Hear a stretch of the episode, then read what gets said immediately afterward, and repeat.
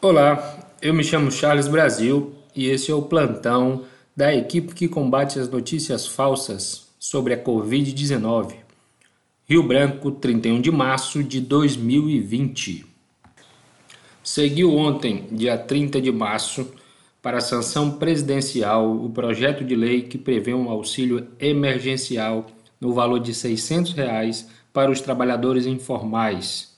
O auxílio será pago por um período de três meses. Muitas foram as notícias falsas que circularam na semana passada sobre essa questão do auxílio emergencial. Por isso, se você cair nessa armadilha clicando nos links que estão enviando por mensagem, você vai estar sendo roubado, você vai estar sendo é, lesado por criminosos que já estão ganhando muito dinheiro com essas mensagens falsas. Por isso, fique atento e não caia em golpes.